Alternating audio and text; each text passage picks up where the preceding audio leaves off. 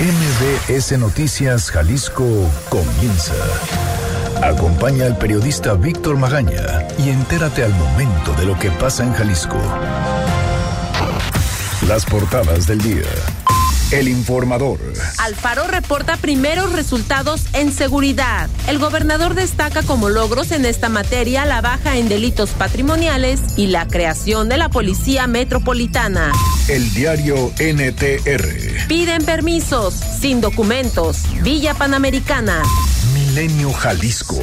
El 70% de los homicidios ligados al crimen organizado. Alfaro, el gobernador de Jalisco precisó que la mayoría de las víctimas contaba con antecedentes penales. Reconoce un incremento en los casos de feminicidio en la entidad.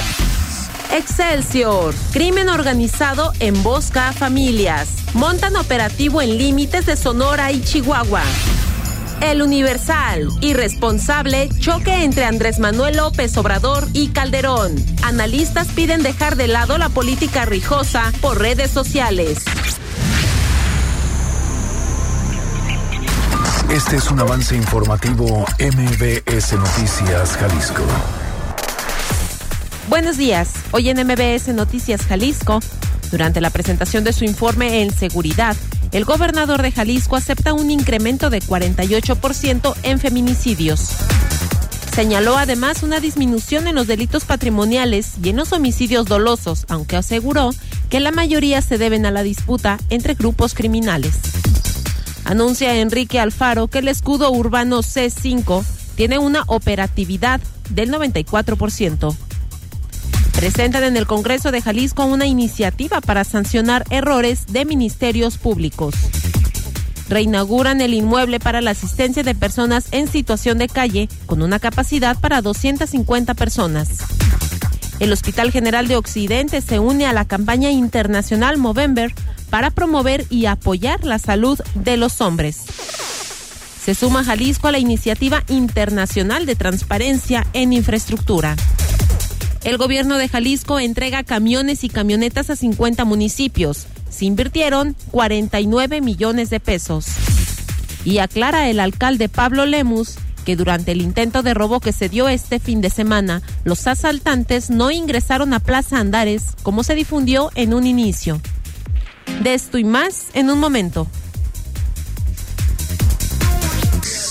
Muy buenos días, ¿cómo le va? Hoy es martes 5 de noviembre de 2019. Erika Arriaga se encuentra en la producción de este espacio informativo y Hugo López en los controles operativos. Oiga, quiero agradecerle a mi compañera Fátima Aguilar por haberme cubierto el día de ayer en estos micrófonos. Los teléfonos en cabina son el 36 298 248 y el 36 298 249. Las redes sociales, arroba MBS Jalisco en Twitter, MBS Noticias Jalisco en Facebook y mi cuenta personal es arroba semáforo en ámbar.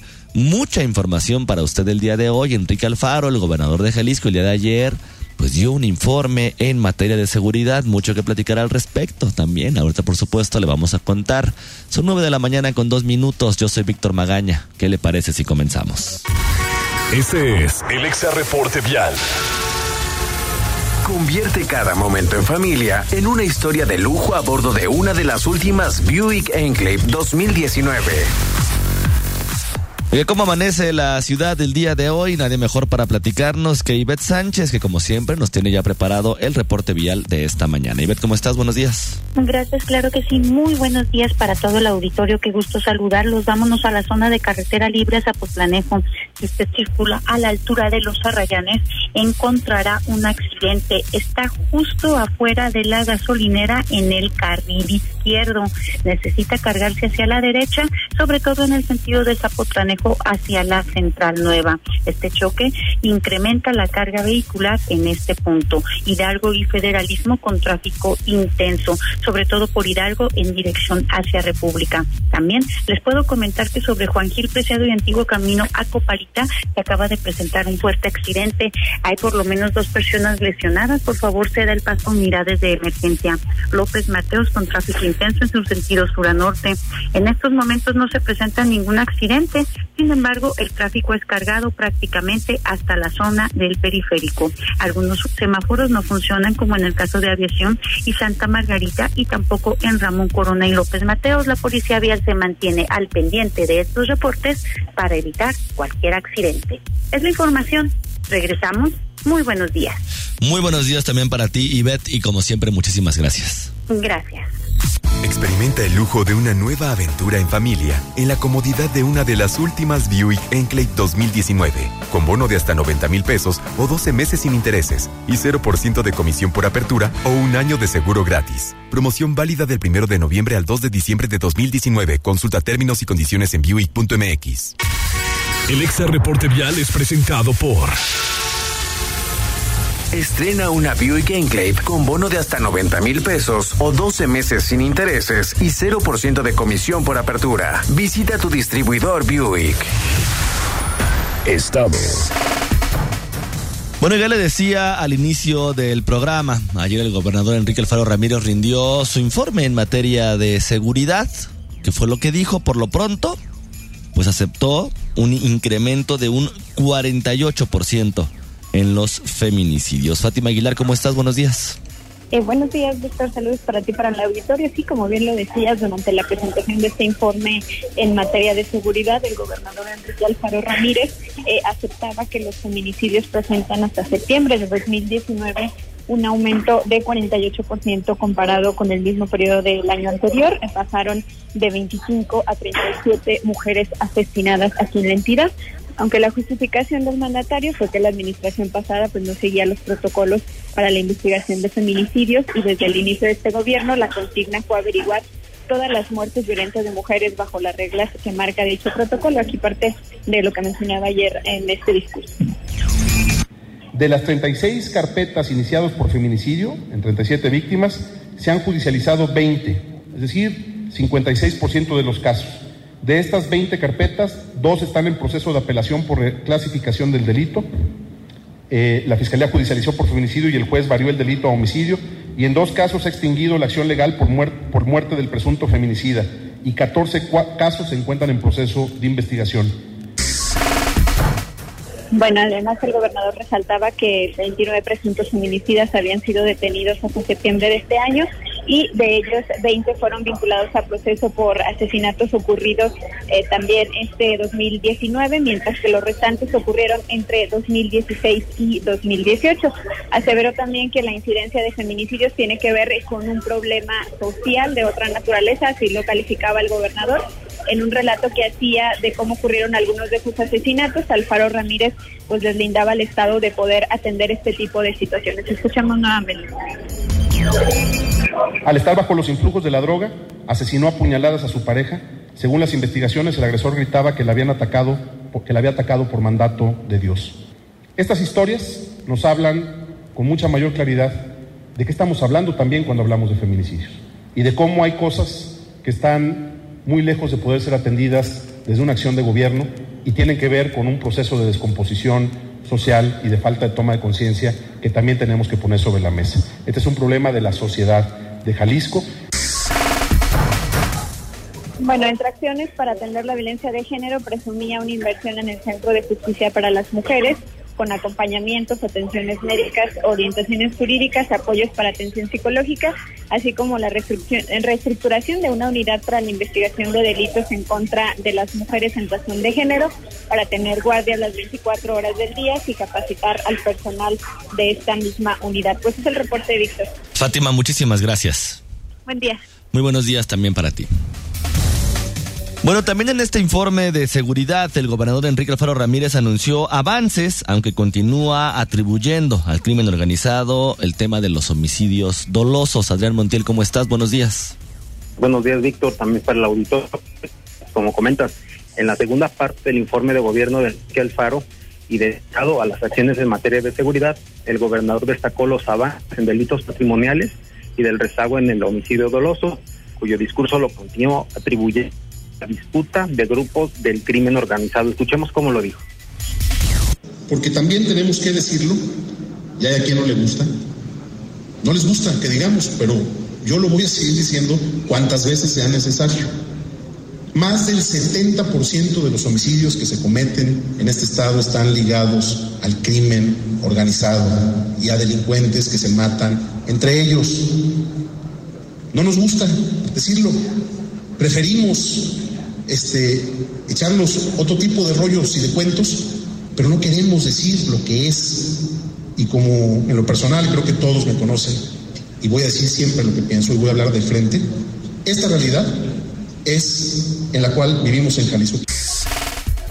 Al inicio del año y hasta antes de su discurso aseguraba que 90% de los homicidios eran responsabilidad de los grupos delincuenciales y ayer admitió que disminuyó a 70%. De acuerdo con cifras oficiales procesadas por la Asociación Semáforo Delictivo, el ilícito aumentó 12.87% en el periodo de enero a septiembre de 2018 y 2019. Sin embargo, admitió que mientras en el país la incidencia creció 4.4%, en Jalisco se redujo 3.1%, datos que se corroboraron en la plataforma del secretario ejecutivo del Sistema Nacional de Seguridad, de una estrategia que aseguró está funcionando. Escuchemos. Pero creo que ya deberíamos estar hablando en Jalisco de que hay una ruta de trabajo que está empezando a dar números positivos. Tenemos el corte de este mes. Eh, en unos días más, pero los eh, preliminares que tenemos nos hablan de que este será el segundo mes con menos delitos en todo lo que va del año. Entonces, esta tendencia que vemos y que se ve reflejada ya en una reducción de casi 32 puntos es una señal de que la estrategia que se diseñó específicamente para estos ocho delitos que impactan a la gente está dando resultados. En la misma plataforma del Secretariado Ejecutivo, Jalisco se encuentra en la posición 15 en incidencia delictiva por cada 100.000 habitantes. El gobernador eh, Alfaro anunció los retos que tendrán para su segundo año de administración. Escuchemos. No es este un estado, como algunos nos quieren hacer creer, incendiado o en una crisis o en una espiral de violencia. Estamos en lugar 15 y tenemos que seguir bajando con el paso del tiempo. En eh, muchos sentidos, eh, el reto que tenemos es el próximo año estar por debajo de la media nacional y poder entregar esto como un resultado específico y un objetivo específico de trabajo para el próximo año. Por último, Víctor Auditorio, como en otros ejercicios de rendición de cuentas, en esta ocasión el gobernador Enrique Alfaro no reclamó a los medios de comunicación su presunta responsabilidad en alentar el, el miedo y el pánico con su cobertura en temas de seguridad, aunque sí pidió a ciudadanos y medios de comunicación estén dispuestos a escuchar y a entender la verdad. Y lo dijo y pues hasta aquí el reporte. Adrián, muchísimas gracias. Gracias, muy buen día. Dispuestos a escuchar y a entender la verdad, dice el gobernador de Jalisco. Bajan ocho delitos patrimoniales, según el secretario nacional. Es la base de donde se agarra el gobernador de Jalisco. El tema de los homicidios dolosos, por otra parte, bueno, pues 2019 es ya el segundo año más violento en toda, en toda la historia de Jalisco. Lo escuchaba usted ayer en voz de nuestro compañero Isaac de Loza. Y justamente sobre lo dicho por el gobernador y los datos que él señalaba, que no los dice el gobernador, ¿verdad? Los dice el secretario, el secretario nacional de seguridad. Pues Mural está publicando lo del dicho al hecho. Presumen logros, pero en algunos casos hace falta mucho más trabajo. Lo dicho, se aseguró que la violencia está contenida, que el 70% de los homicidios está ligado con la delincuencia organizada y a una descomposición social que no se puede frenar con más patrullaje ni con frenar el flujo de armas. El hecho, este año los homicidios podrían alcanzar una cifra récord que por lo pronto tiene el 2018 con 2.418 víctimas. El año 2019 está a menos de 200 casos de romper ese registro. Lo dicho por el gobernador, el gobierno del estado presumió que de enero a septiembre de este año hubo una baja de 21.24% en el total de los delitos del fuero común. Lo hecho, dice el periódico Mural, al hacer la comparativa en el mismo lapso del año pasado, la tendencia también es a la baja en un 14.3%. La cifra negra actual es del 92.7% según el INEGI. Lo dicho, dicen que se logró una reducción de 55% en las recomendaciones recibidas en materia de derechos humanos. Lo hecho, el logro es relativo, pues tan solo una de las recomendaciones recibidas es por 73 casos. Además, dice el gobernador que se aseguró que el modelo de policía metropolitana es una realidad y permite que ya no haya límites administrativos para la actuación de las policías. El hecho, los uniformados aseguran que no han recibido instrucciones ligadas con la conformación de la policía metropolitana. Además, bueno, pues habla de que ya se investigan todos los homicidios de mujeres bajo el protocolo de feminicidio sin simulación, porque hay 37 feminicidios en este periodo contra 25 del año anterior. El hecho, Jalisco es punta a nivel nacional tanto en cantidad de feminicidios como de homicidios dolosos de mujeres, incluida la tasa por cada 100.000 mujeres en donde ocupa el lugar 10 del número 32. ¿Cuáles son los pendientes? Según el periódico Mural, bueno, pues aumentar en un 20% el presupuesto destinado a seguridad, consolidar a la Policía Metropolitana, capacitar y certificar a todos los elementos, desarrollar el Observatorio de, Políticas para la Cultura de la Paz y la Seguridad Humana, mejorar las instalaciones del Instituto Forense y lanzar el Laboratorio de Genética y consolidar el C5 y difundir una campaña de concientización sobre el uso de los números de emergencia. Que por cierto también Enrique Alfaro ayer señaló que ya el C5 tiene un avance de un 94%. Vamos a ir a una pausa. Regresando, le tenemos más información. Escuchas Noticias MBS, Jalisco, por XFM 101.1. Regresamos. Síguenos en nuestras redes sociales. MBS Jalisco en Twitter. MBS Noticias en Facebook. La entrevista. Oiga, son 9 de la mañana ya con 19 minutos. Regresamos a cabina de MBS Noticias Jalisco. Ya había escuchado usted, o ya escuchó usted, mejor dicho, durante esta primera parte de este espacio informativo, justamente el tema de seguridad, del informe que da el gobernador Enrique Alfaro Ramírez, donde, bueno, señala que hubo un incremento de feminicidios. Se justifica diciendo que ahora sí se tipifican como tal, siendo que Jalisco, bueno, ya lo vio usted, está en los primeros lugares de feminicidios u homicidios dolosos hacia mujeres a nivel nacional. También habla pues de que bajan, según el Secretariado Nacional, los del ocho tipos de delitos en la entidad.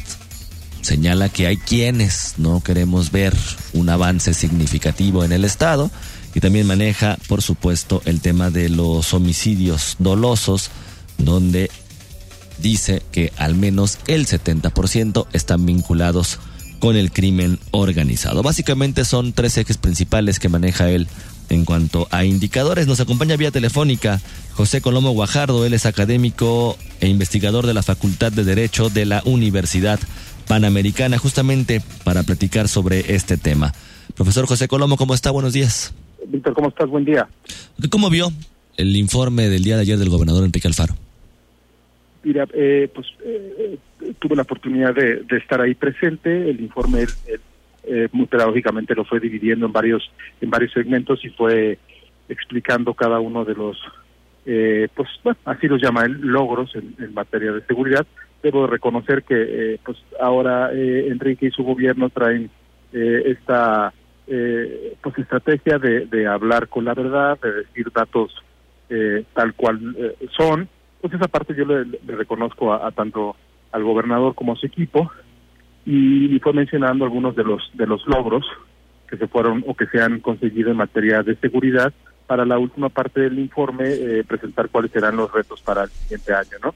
eh, tú me vas diciendo, no sé cómo estamos de tiempo, pero comentaré algunas cosas que parecen eh, importantes. Adelante. Eh, la primera es, pues él hizo mucho énfasis en una reducción de un 20 tantos por ciento en los delitos patrimoniales, en ciertos delitos patrimoniales que son los que el gobierno puntualmente le está dando seguimiento, hay que resaltar aquí que esto es a nivel a, nivel estado, ¿no? Podrá haber algunos municipios en que no necesariamente haya esta disminución de los principales delitos patrimoniales que se reducen a los robos, ¿no? Robo de personas, robo de transeúnte, robo de negocio.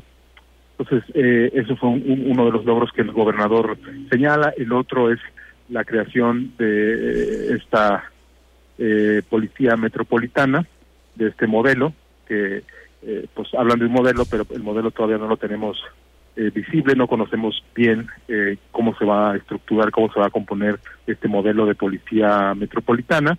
Él reconoce que eh, la construcción de este modelo pues ha tenido ciertos tropiezos y ciertas discordancias políticas, pero que se han ido superando. Pero creo que está pendiente en la agenda que los ciudadanos conozcamos cómo se va a, estructurar este modelo, cuáles cuáles son los objetivos, cuáles son las estrategias, cuáles son eh, las directrices que va a seguir este modelo y hacia dónde va a caminar, porque creo que un error eh, fatal sería que fuera una policía metropolitana meramente reactiva bajo un esquema, bajo una fórmula que le hemos visto pues durante los últimos años eh, aplicar en los gobiernos estatales y municipales y que ya está más que comprobado científicamente que tiene un poco impacto contra el delito, ¿no?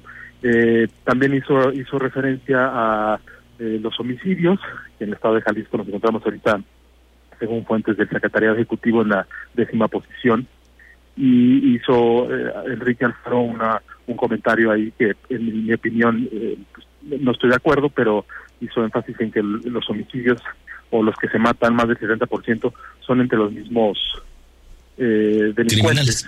¿no?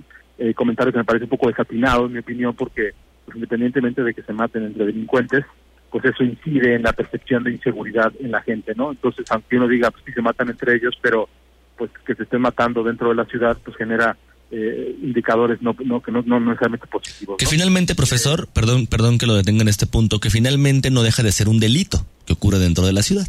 Claro, eh, al final es, un delito, al final es un homicidio que el, aparato de procuración o la, la fiscalía y también el aparato de, encargado de, impartir justicia, pues tienen que investigar al respecto, ¿no? Entonces eh, hay números que nos indican que los grados de impunidad, pues, son grandes respecto a los homicidios. Entonces, aunque sí, si bien se matan entre ellos, pero pues no deja de, tener un impacto negativo social. Que, que, además, eh, profesor, es un discurso que se ha venido manejando desde hace varias administraciones, no es la única, no es Enrique Alfaro el único gobernador que lo ha venido declarando, ya lo había hecho Almaguer en su momento, eh, Luis Carlos Nájera y a nivel nacional lo mismo, donde al final pues parecería más bien como un lavado de manos para tratar de eludir un poco la responsabilidad de este incremento que se está dando en homicidios en la ciudad. Claro, pues claro, por supuesto, ¿no? Y que al final ya lo hemos visto que también estos estos homicidios pues también tienen eh, cierta repercusión en otro tipo de delitos, ¿no? Ya tenemos muchas experiencias en otros estados en donde este tipo de delincuencia organizada, que se matan entre ellos, pues también tienen incidencia en otro tipo de delitos y particularmente en delitos eh, patrimoniales, ¿no? Eh, en general sigo sigo viendo una fuerte tendencia en la estrategia, una estrategia eh, pues de corte reactivo. entonces, pues esa sería otra de mis observaciones, ¿no? Que había que, que, que tenemos mucha evidencia ya a nivel mundial, muchos estudios en donde nos dicen que la seguridad no se puede atender meramente desde una, una óptica policial y desde una óptica reactiva, porque eso tiene poca incidencia. Tiene un, alto impacto político y en medios, pero realmente en cuanto a, la disminución del delito o de la percepción de inseguridad, esta inseguridad objetiva o subjetiva, pues tiene un poco, muchas veces tiene poco impacto, ¿no? Mediáticamente tiene alto impacto, pero lo otro tiene poco. ¿A qué se debe, profesor? Y, nos queda un par de minutitos, pero sí le quiero preguntar, ¿a qué se debe justamente este discurso por parte del gobernador Enrique Alfaro Ramírez, donde dice que pese a que hay en el Estado quien no quiere ver la realidad del trabajo que se está haciendo, pues se está trabajando y se va a la baja cuando, la, cuando también, lo que señalaba usted del tema de percepción ciudadana, pues no hay una mejoría en, en materia de seguridad. No lo digo yo, lo, dicen un montón de encuestas que se han hecho este año. Mira, eh, yo no yo no descalificaría totalmente el trabajo del de, gobierno del estado. Eh, me ha tocado a mí eh, asistir por parte de la universidad a algunas mesas de trabajo y, bueno, yo soy testigo de, del gobierno que está haciendo esfuerzo por algo muy importante, transparentar, ¿no? O sea, creo que en el ámbito de la seguridad, si no transparentamos, pues siempre va a existir eh, pues mucha mucha duda al respecto y justo impide en esta parte de la percepción, ¿no? Entonces creo que yo no descalificaría totalmente al gobierno, creo que algunas de sus estrategias tienen posibilidad de mejora, ¿no? Y te ponía ahorita el ejemplo de, y, justo con base en lo que decía el propio gobernador ayer, esta eh, plataforma de seguridad que están construyendo, donde van a publicar mes con mes de manera abierta eh, los delitos y donde las universidades tendrán una participación ahí meramente como observadores, no como certificadores, eh, pero bueno, es una parte importante, lo de la policía metropolitana, que es una estrategia meramente policial, y, hay que tener mucho cuidado, te lo decía que no, o sea, el tema de la policía tiene sus limitantes respecto a la disminución de los delitos, ¿no? Pero a veces se le quiere echar todo. Creo que aquí lo comentaba también el gobernador ayer, pues es un trabajo conjunto, tanto de policía, fiscalía y del aparato de, que se encarga de impartir justicia, ¿no? Eh, entonces yo creo que yo no descalificaría que están haciendo esfuerzos, es un primer año, más en este sentido todavía ni siquiera se cumple un año. Eh, un error que se comete políticamente es querer tener resultados en materia de seguridad, en materia de percepción, eh, a corto plazo, ¿no? Esto nos podrá llevar, si se empieza a trabajar correctamente, esto podrá tardar incluso 10 años para empezar a tener resultados, ¿no? Bueno, pues a esperar y a ver qué es lo que sigue pasando con el tema de la percepción, como bien lo señala el profesor, y con algunos otros delitos que siguen, como bien señala también, en un asunto de completa impunidad, como es el caso de las desapariciones. Así es, es un tema que también no se abordó ayer directamente, porque ya en un informe previo tendrás tu conocimiento que se abordó a detalle eh, el tema de las desapariciones, ¿no? Pues así es. Profesor, le agradezco muchísimo haberme tomado la llamada. Gracias a ti, que tenga un buen día. Seguridad.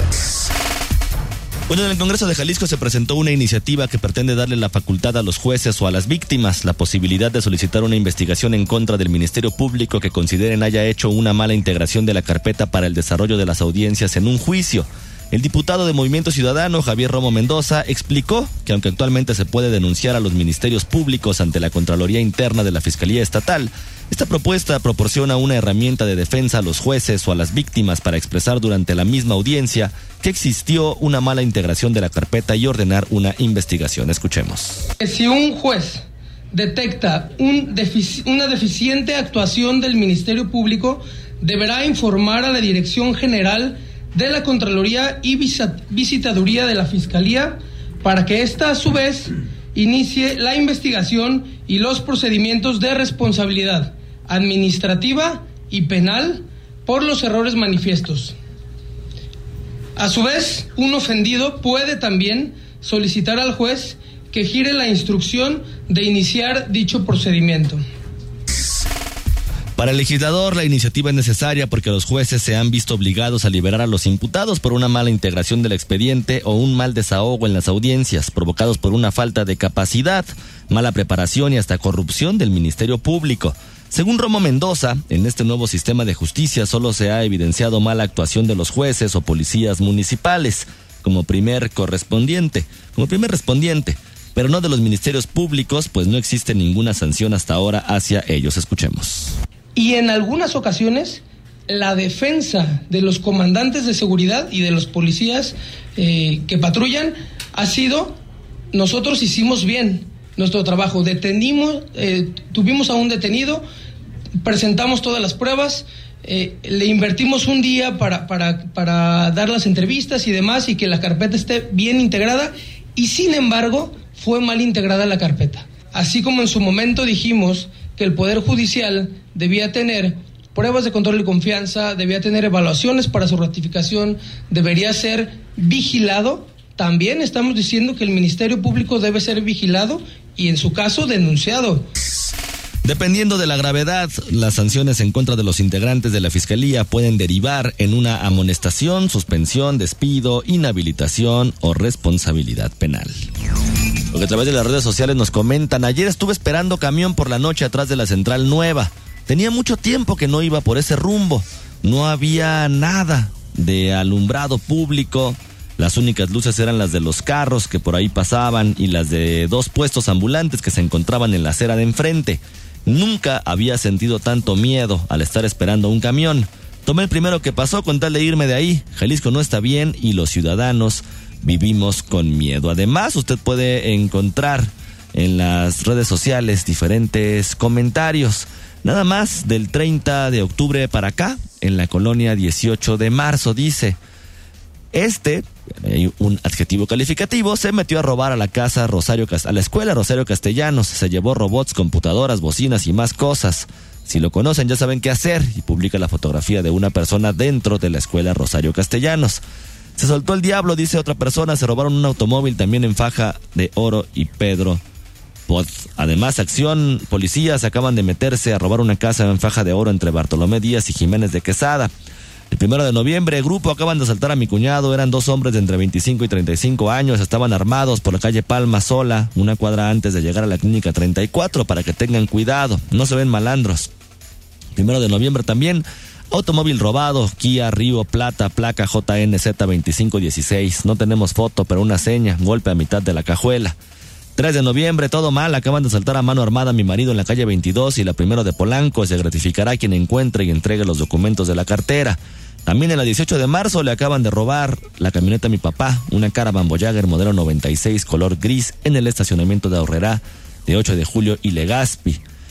Al día de ayer andan bravos, robo de camioneta X-Trail 2015 a color rojo en Marco Polo, cruce con dos bocas a mano armada. Y ayer también repartidor atropellado por vehículo particular con presunto reporte de robo en los cruces de las calles Bartolomé Díaz y Palma en la colonia 18 de marzo. Hace 17 minutos quisiera reportar para que todos los vecinos estén alerta. Trataron de quitarle el carro a mano armada a mi tía en Natividad Macías, esquina Marco Polo. Todo eso en la colonia 18 de marzo. Es cierto, dicen también en redes sociales, sobre todo en los límites de Tlaquepaque, Tonalá y Guadalajara, donde ningún gobierno se hace responsable. Vamos a una pausa y regresamos. Noticias MBS Jalisco por XFM 101.1. Estamos de vuelta con la información más importante a nivel local. La ciudad. 9 de la mañana con 38 minutos regresamos a cabina de MBS Noticias Jalisco. Oiga, después de exhibir el deterioro de la antigua unidad asistencial para indigentes, la UAPI, el gobernador Enrique Alfaro Ramírez y el secretario de Asistencia Social José Miguel Santos inauguraron y renombraron la Casa Hogar para personas en situación de calle, con un aforo de hasta 250 personas. El secretario de Asistencia Social explicó que las personas llegan a las calles por problemas multifactoriales. Hay que escuchar algunas de las causas. Las condiciones, las condiciones de las personas que están en situación de calle eh, son muy eh, variables, ¿no? Hay, algunos tienen problemas eh, de salud, algunos son porque fueron despojados de sus casas por sus mismas familias, hay personas que pues deciden estar en la calle y por tema de derechos humanos tampoco los puedes obligar a estar dentro de un albergue. De hecho, las 3.000 personas que viven en las calles de la zona metropolitana no pueden ser obligadas a acudir a algún albergue, por lo que la política pública se centra en la labor de convencimiento del personal del DIF estatal y los DIF municipales. Escuchemos. El protocolo que se, que se aplica se trabajó hace ya unos años de la mano con derechos humanos y es una invitación a que pasen la noche en el albergue donde se les da comida caliente, se les da techo, una cobija, baño, ropa nueva y tratar de sensibilizarlos de que este es un espacio para ellos en los que, en los que vuelven a recuperar su, su seguridad y sobre todo una oportunidad de trabajar o de estudiar si fuera el caso. Sin embargo, muchos no pueden aspirar a este tipo de rehabilitación por trastornos mentales o edad avanzada que los limita a recibir cuidados médicos hasta que se encuentren con sus familiares o fallezcan. La antigua WAPI fue inaugurada por el expresidente Gustavo Díaz Ordaz y el gobernador Francisco Medina Asensio en el 96 con el nombre de doctor Juan I. Menchaca, de acuerdo con una placa que fue removida del lugar. Previamente, los servicios que ofreció lo que sería la UAPI iniciaron con el centro geriátrico en la colonia Las Conchas. Hacia 1963 se mudaron a la colonia San Antonio por motivos de espacio hasta que cambiaron nuevamente al inmueble de la colonia Talpita. Con el paso del tiempo, la ahora Casa Hogar inició con una capacidad de atención de 80 personas que fue creciendo no solo para la atención de los ancianos, sino de adultos mayores en situación de calle, trastornos mentales, incapacidad, hasta llegar a 250. La mayoría son hombres con algún trastorno mental. En la rehabilitación del inmueble se invertirán 30 millones de pesos, 10 ya se rogaron en la primera etapa y se destacó la participación de la iniciativa privada con el fin de promover y apoyar la salud del varón, el Hospital General de Occidente se une a la campaña internacional Movember, otorgando atención enfocada en la detección y atención oportuna del cáncer de próstata y testículos. El cáncer de próstata es la primera causa de muerte en los hombres de Jalisco y México, mientras que dentro de las 16 principales muertes que hay a nivel mundial, 15 de ellas son más comunes en el hombre que en la mujer. El 30% de 25 mil casos de muerte que hubo en el 2018 en el país fueron por cáncer de próstata. Esta campaña Nace en Australia en 2003, en donde un grupo de hombres afectados por este cáncer decidieron emprender acciones a favor de los varones, ya que en la mayoría de la sociedad se enfocan las campañas masivas en las mujeres. Este significado surge de una combinación de dos palabras, mustache, que es bigote, y November, que es el mes de noviembre. Todo esto, por supuesto, será atendido justamente ahí en el Hospital General de Occidente. Si usted tiene o ha detectado alguna anomalía durante la exploración, También pueden ser atendidos los sábados y domingos del mes de noviembre de 8 de la mañana a 8 de la noche. Y son 9 de la mañana ya con 42 minutos. Yo soy Víctor Magaña. Como siempre, Gazaba, le deseo que pase usted un muy bonito día. Aquí concluye MBS Noticias Jalisco. Acompaña a Víctor Magaña y su equipo de profesionales de lunes a viernes a partir de las 9 de la mañana por Exa FM Guadalajara.